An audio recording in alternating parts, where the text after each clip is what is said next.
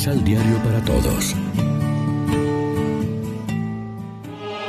Proclamación del Santo Evangelio de nuestro Señor Jesucristo, según San Juan.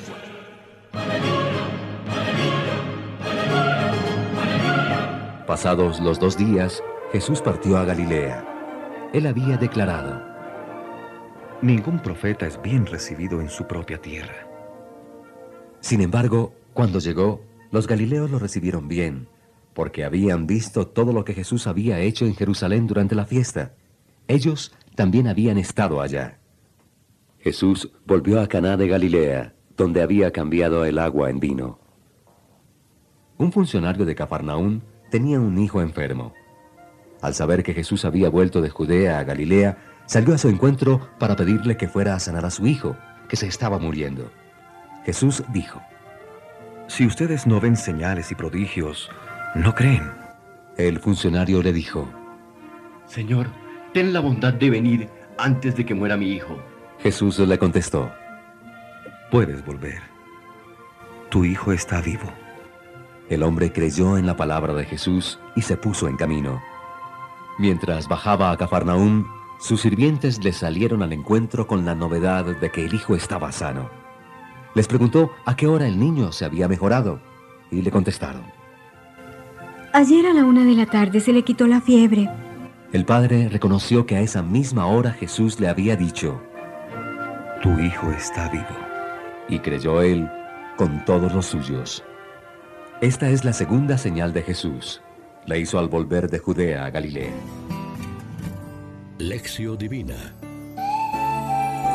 Amigos, ¿qué tal? Hoy es lunes 28 de marzo y a esta hora, como siempre, nos alimentamos con el pan de la palabra.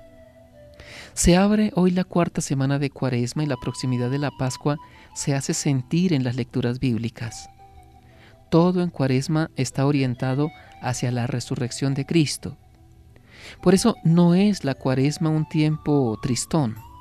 El triunfo de Jesús sobre la muerte es el nuestro si creemos en Él y renovamos y vivimos la opción bautismal, tema que se irá acentuando progresivamente hasta el final de la cuaresma. La fe del funcionario real al servicio de Herodes Antipas se refiere en un principio al poder taumatúrgico de Jesús. Después se fía de su palabra cuando el Señor le dice, anda, tu hijo está curado. Y más tarde, al comprobar personalmente la veracidad de tal acerto, cree en Cristo y con él toda su familia. Es un proceso ascendente de fe.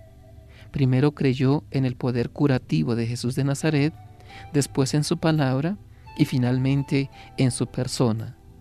Aquí se completa la fe. El contacto con Cristo es fuente de vida y nueva creación que perdura y no pasa como el mundo que nos rodea. Él puede renovarnos cada día, aunque el cuerpo se vaya desmoronando. Se lo aseguro, quien escucha mi palabra y cree en el que me envió, posee la vida eterna y no será condenado porque ha pasado ya de la muerte a la vida. Con sus milagros, como el de hoy que eran los signos del reino, Jesús demostró su poder no solo sobre la enfermedad, sino también sobre la muerte, el enemigo número uno, y siempre victorioso sobre la vida del hombre. Porque Cristo resucitó de entre los muertos, la última palabra no la tienen el pecado y la muerte, sino la vida y la salvación de Dios para el hombre que lo acepta por la fe y el bautismo.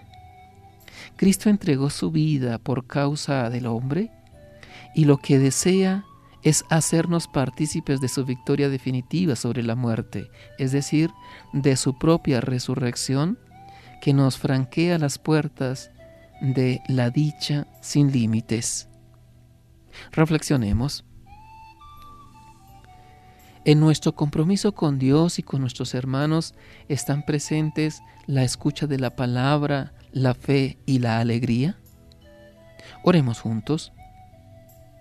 Concédenos, Señor, prepararnos a la Pascua próxima mediante una vivencia profunda de la opción bautismal y renueva nuestro corazón convirtiéndolo a la esperanza y al amor gratuito que se entrega sin límites ni medida. Amén. María, Reina de los Apóstoles, ruega por nosotros.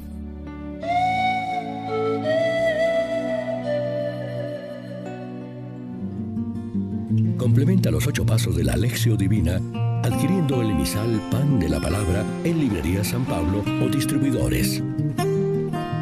Más información www.sanpablo.co Pan de la Palabra. Vive la reflexión.